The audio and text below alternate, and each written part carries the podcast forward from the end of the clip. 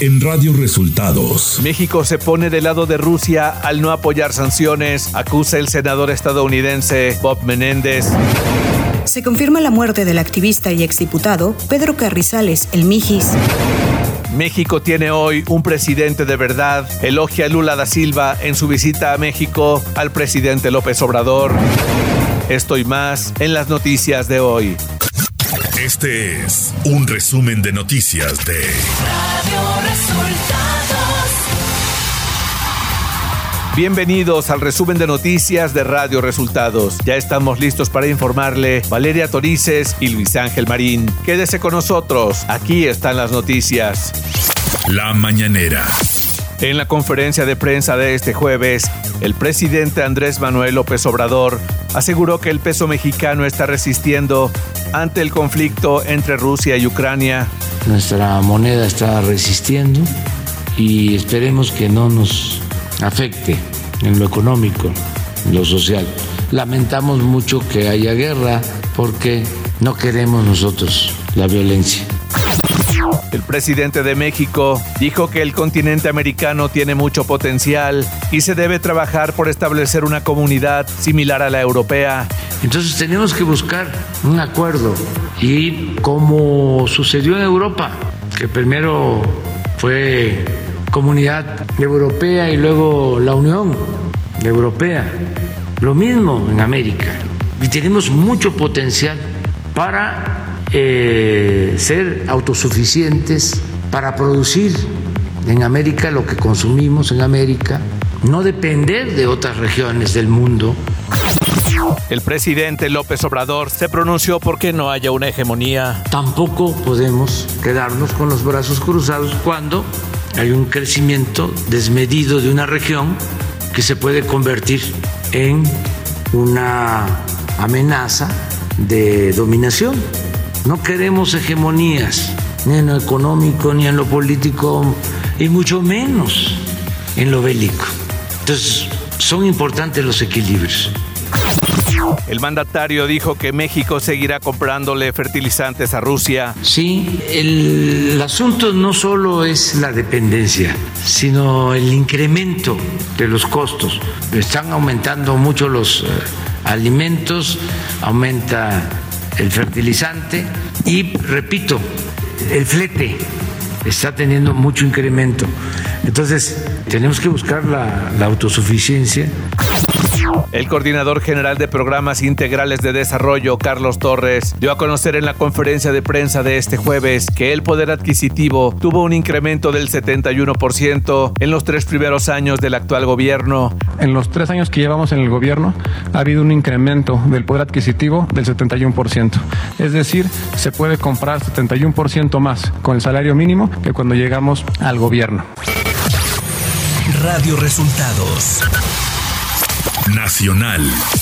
El presidente del Comité de Relaciones Exteriores del Senado de Estados Unidos, Bob Menéndez, dijo este martes que no le sorprende que el gobierno de México esté en contra de imponer sanciones a Rusia y dijo, yo no creo que México quisiera que el mundo se mantuviera aislado si otro país estuviera invadiendo a México. Quisiera que la comunidad internacional estuviera sancionando a ese país que está invadiendo. Agregó que mantenerte al lado o mantenerte independiente cuando el resto del mundo está actuando es aliarte con el opresor, por lo que México se está poniendo de parte del opresor que es Rusia y Putin. Finalizó el senador Menéndez. El expresidente de Brasil, Luis Ignacio Lula da Silva, al participar en la segunda Asamblea Nacional Ordinaria de Legisladores de Morena, reconoció lo hecho en México en estos tres últimos años en, en materia social. Coincidiendo en la necesidad de apostar por un gobierno humanista, Lula da Silva no escatimó en elogios a Andrés Manuel López Obrador y dijo que México tiene hoy un presidente de verdad. La Fiscalía General de la República dio a conocer que autoridades de Estados Unidos entregaron a Rafael Antonio Olvera Amezcua, quien fuera propietario de la Sociedad Financiera Popular FICREA, a fin de que enfrente las acusaciones de pesan en su contra por los delitos de delincuencia organizada y operaciones con recursos de procedencia ilícita por más de 200 millones de pesos relacionados con la compra ilegal de 11 inmuebles que fueron adquiridos con dinero de los ahorradores y esta madrugada un juez le dictó prisión preventiva. El Instituto Mexicano del Seguro Social y la Secretaría de Gobernación informaron que el pasado 12 de febrero de 2020, el Seguro Social presentó una denuncia con elementos probatorios y una perspectiva integral y sólida sobre el caso de la guardería ABC, la cual originó una carpeta de investigación radicada en la Fiscalía General de la República. Derivado de las investigaciones, la autoridad ministerial llevó a cabo la judicialización correspondiente, en la que se vinculó a proceso a dos personas por su probable responsabilidad de los hechos, en los cuales no significa que el expediente esté cerrado. El Pleno del Tribunal Federal de Justicia Administrativa confirmó la resolución del sistema de administración tributaria que impuso a, Odebrecht el pago de un crédito fiscal por 545 millones 783 mil pesos. Por unanimidad, la Sala Superior del órgano jurisdiccional consideró infundados los argumentos de la empresa brasileña que impugnó la resolución del 16 de abril de 2018 de Pemex, Transformación Industrial. Francisco Cervantes Díaz fue elegido este miércoles como nuevo presidente del Consejo Coordinador Empresarial para el periodo 2022-2023 en sustitución de Carlos Salazar Lomelín. A través de la cuenta de Twitter del consejero coordinador empresarial, dio la bienvenida a Cervantes Díaz, que fue presidente de la Confederación de Cámaras Industriales de los Estados Unidos Mexicanos, con Camín, de quien se resaltó su liderazgo. Economía. El Banco de México recortó su pronóstico de crecimiento para este año a 2.4% desde el 3.2% previo y señaló que el balance de riesgos está sesgado a la baja ante la incertidumbre en torno a la pandemia y el incremento en los conflictos geopolíticos como la invasión de Rusia a Ucrania. El Banco de México mejoró la expectativa para 2023 en donde se vislumbra un incremento anual de 2.9% frente al 2.7% que se estimaba hace tres meses. Clima. Para hoy un canal de baja presión sobre el sureste mexicano en combinación con el ingreso de aire cálido y húmedo proveniente del Golfo de México y Mar Caribe originarán intervalos de chubascos en el oriente y sureste de la República Mexicana, así como lluvias aisladas sobre entidades del noroeste y oriente del país, incluido el sur de la península de Yucatán. Por otra parte, un sistema anticiclónico en niveles medios de la atmósfera mantendrá tiempo estable y ambiente seco en la mayor parte del país. Finalmente, en horas de la noche, un nuevo frente frío y una vaguada polar se aproximarán al norte de la península de Baja California y producirán intervalos de chubascos en el norte de dicha entidad con probabilidad para la caída de nieve o aguanieve en sus zonas serranas, así como lluvias aisladas en Sonora. Ciudad de México. La alerta sísmica se activó en la Ciudad de México este jueves a las 8.40 de la mañana, luego de que ocurrió un sismo de magnitud 6.2 con epicentro al sureste del municipio de Isla Veracruz. El fenómeno no se percibió con fuerza en la capital del país. La jefa de gobierno de la Ciudad de México, Claudia Sheinbaum, se reunió con el presidente de Fórmula 1, Stefano Domenicali, para hablar sobre la planeación del Gran Premio de la Ciudad de México. Sheinbaum señaló que se busca generar un esquema para que la Fórmula 1 se quede en la capital del país, para que la participación de los empresarios permita que la Fórmula 1 continúe en la ciudad, ya que antes se pagaba con recursos públicos, pero ahora se hace con recursos de la iniciativa privada. Información de los estados. Este miércoles se confirmó la muerte de Pedro César Carrizales Becerra, mejor conocido como el Mijis, quien perdió la vida en un accidente de tránsito en las inmediaciones de Nuevo Laredo, luego de que se realizaron pruebas de ADN a los restos y se comparó con el material genético de su hijo. Se dio a conocer a los familiares de la víctima la muerte del Mijis. La Fiscalía General de Justicia de Tamaulipas, en un comunicado, señaló que se descartan impactos de bala en el vehículo o algunas otras señales que pudieran apuntar a un crimen. El gobernador de Morelos, Cuauhtémoc Blanco, calificó como un golpe muy fuerte contra la pasada administración la detención de Patricia Izquierdo Medina, quien fuera secretaria de Obras Públicas en el sexenio del perredista Graco Ramírez. Cuauhtémoc Blanco pidió a la Fiscalía Anticorrupción que se investigue también al exgobernador, porque dijo, este debió de estar enterado de todos los desvíos billonarios que se hicieron durante su mandato.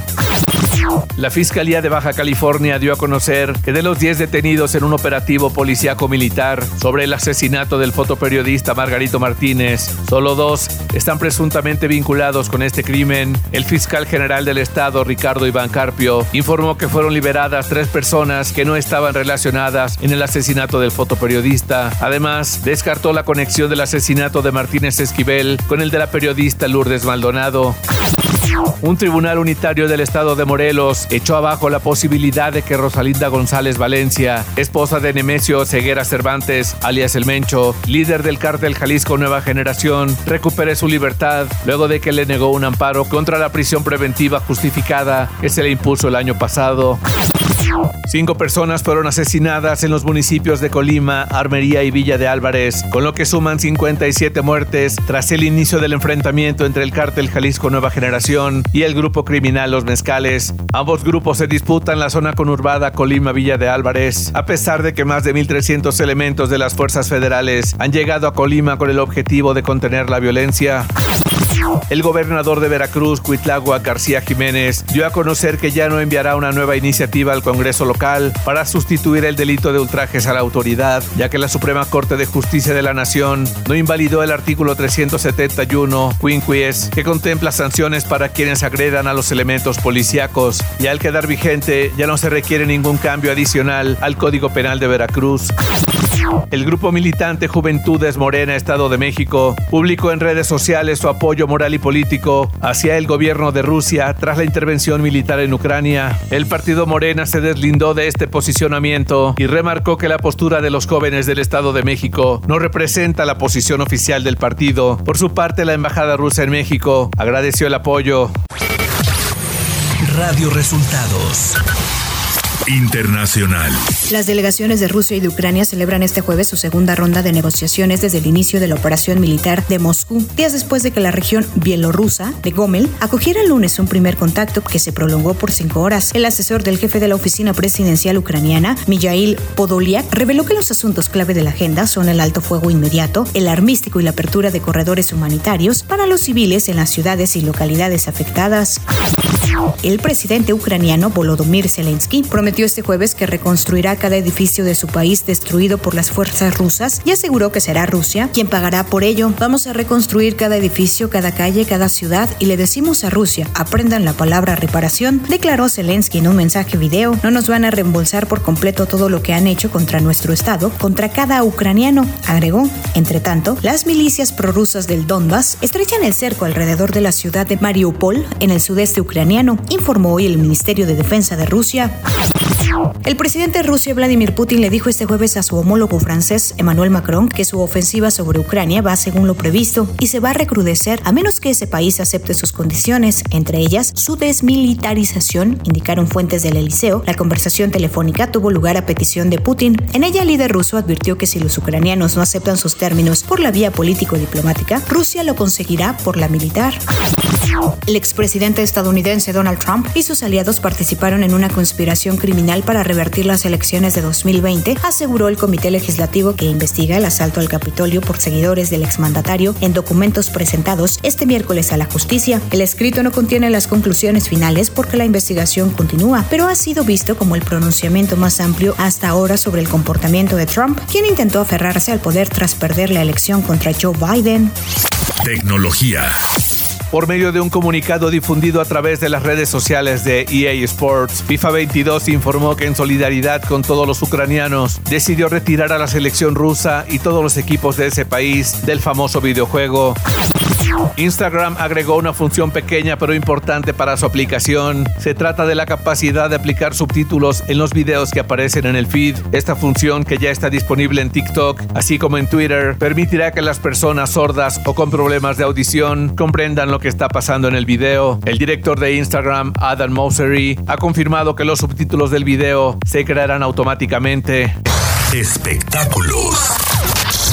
El actor británico Benedict Cumberbatch recibió su estrella en el Paseo de la Fama de Hollywood este martes, pocas semanas antes de la gala del Oscar, en la cual sabrá si conquista su primera estatuilla. En la ceremonia realizada en el corazón de la meca del cine, el protagonista del Poder del Perro recibió elogios del jefe de los estudios Marvel, Kevin Feige, y de J.J. Abrams, quien dirigió entregas de La Guerra de las Galaxias y Star Trek. Deportes. El empresario ruso Roman Abramovich anunció que el equipo de fútbol soccer Chelsea de la Liga Premier de Inglaterra, del que es propietario desde 2003, está en venta debido a la situación actual generada por la invasión de Rusia a Ucrania. Víctor Manuel Bucetich es el nuevo entrenador de Rayados de Monterrey después de la salida de Javier Aguirre. Bucetich es el director más ganador de la historia del club y uno de los más ganadores del fútbol mexicano y regresa al Monterrey en la búsqueda de más campeonatos, señala un comunicado del club. Y en los resultados de la jornada 8 de media semana en la Liga MX, Santos derrotó 3 goles a 2 a los Pumas, Atlético de San Luis empata con Guadalajara a 2 goles, lo mismo que Tigres y Cruz Azul, mientras que Pachuca le gana al Atlas un gol por cero. Y hasta aquí las noticias en el resumen de Radio Resultados. Hemos informado para ustedes Valeria Torices y Luis Ángel Marín.